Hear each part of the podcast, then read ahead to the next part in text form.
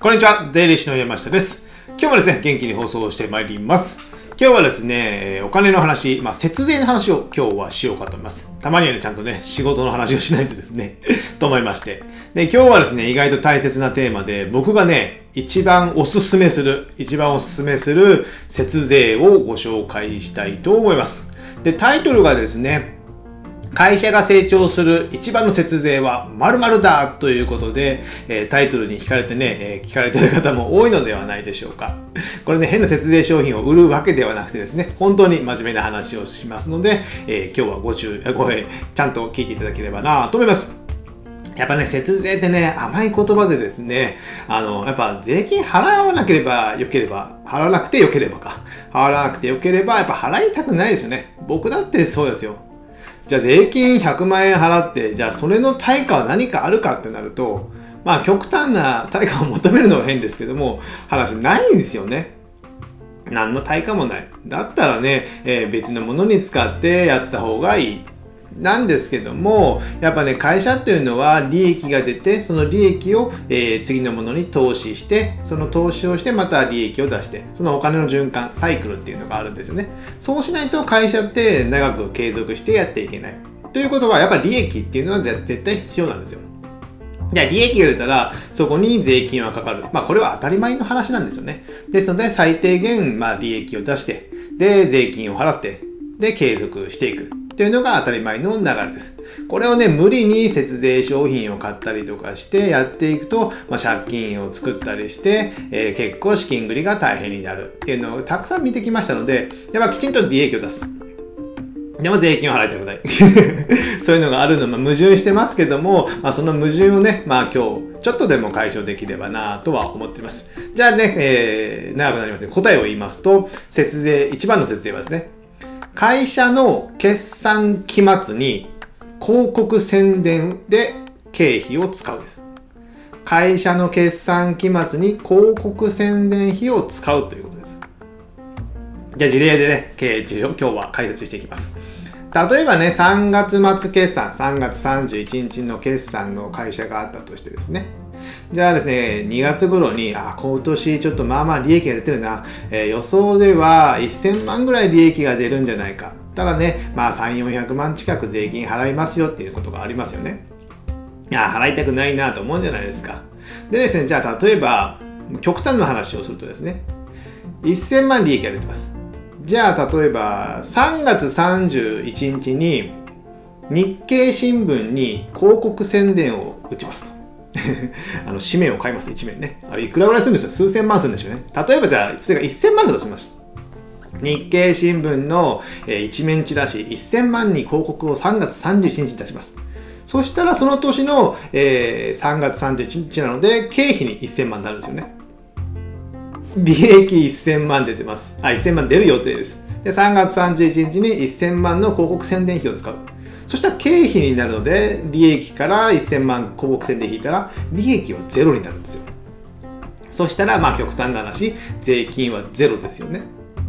で、次にいいのが、なぜこれをするかというと、その3月31日に広告宣伝を使うことによって、翌日、4月1日以降の翌年度の売り上げが増える可能性が高いってことなんですよ。これ日経新聞がいいっていうわけじゃないですよ。例えばの話ですよ。ですので、その4月1日っていうのは翌年度、新しい年度になってからの売り上げになるので、税金ゼロですんで、翌年に売り上げが見込める可能性が高くなるってことなんですね。それはそうですよね。あ3月31日なので、まあ、3月31日に問い合わせがあることもあるんでしょうけど、まあ、契約はそこにすぐできなくて4月以降になる。まあ、反応あるかどうかは別問題としてですね。なので、こういったあの利益が出たのであれば、よえ、事業年度の期末あたりにある程度広告を打つとか、まあ、新しい投資をするとかでもいいんでしょうけども、まあ、今既存の売れてる商品の広告を打つ。さらに打つことによって、その既存の商品がさらに売り上げが上げる。それは売り上げが上がるのは今年ではなく、えー、翌年度に上がるので、その分の翌年度の利益も見込めるってことなんですよね。これがね、一番の節税なんですよ。やっぱ変にね、保険とか、なんなんで、なんとかプライベートジェットで減価償却でとかいろいろあるんですけども、ああいうのって、じゃあ自分の本業に役に立つのかっていうと、ほぼ役に立たないじゃないですか。節税商品ですからね。その節税商品ってことは、その売る人たちの利益も乗って乗ってるってことなんですよ。だそういうものに手を出して、えー、じゃあいいのかってなると、まああんまり良くないですよね。ですので、まあ、さっきの日経新聞は 例えばの話で、例えば逆、まあ、現実的に考えられるのは、まあ、ウェブ広告を結構たくさんやってみるとかですね、試験的に。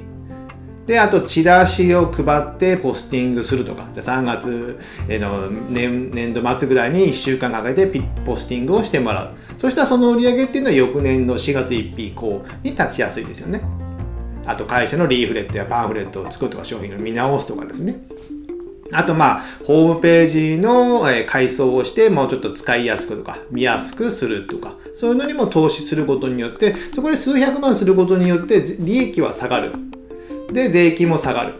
で、えー、そういった広告とか、えー、お客さんのあの使いやすいホームページとかをやってるので、えー、そのお客さんの使いやすさによって次の売り上げ、翌年の売り上げも上がりやすい。見込みが立つってことなんですよね。こういったことがね、一番良い節税というか投資なんですよ。投資と節税がセットになる。で、翌年の売り上げも見込めれば、会社としてはある程度ね、安定するじゃないですか。まあ、絶対ではないんですけども、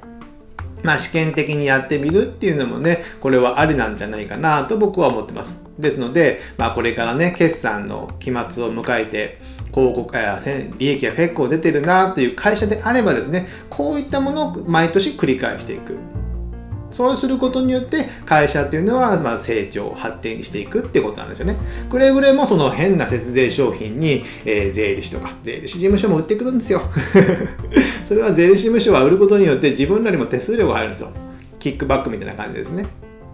そりゃそうですよね。当たり前の話です。そうしない限り売りはしないからですね。ですので、それをやるよりも、まずはこういったもの、既存のビジネスを、えー、強くする。投資するっていうことによって節税して、えー、既存の事業を伸ばしていただければなと思います。じゃあ今日はこれぐらいにしたいと思います。じゃあ最後にですね、えー、合わせて聞いていただきたいということで、これって経費になるんですか？ってよくね、僕も質問、税理士なんで受けるんですけども、まあそれはね、えー、自分で解決すること。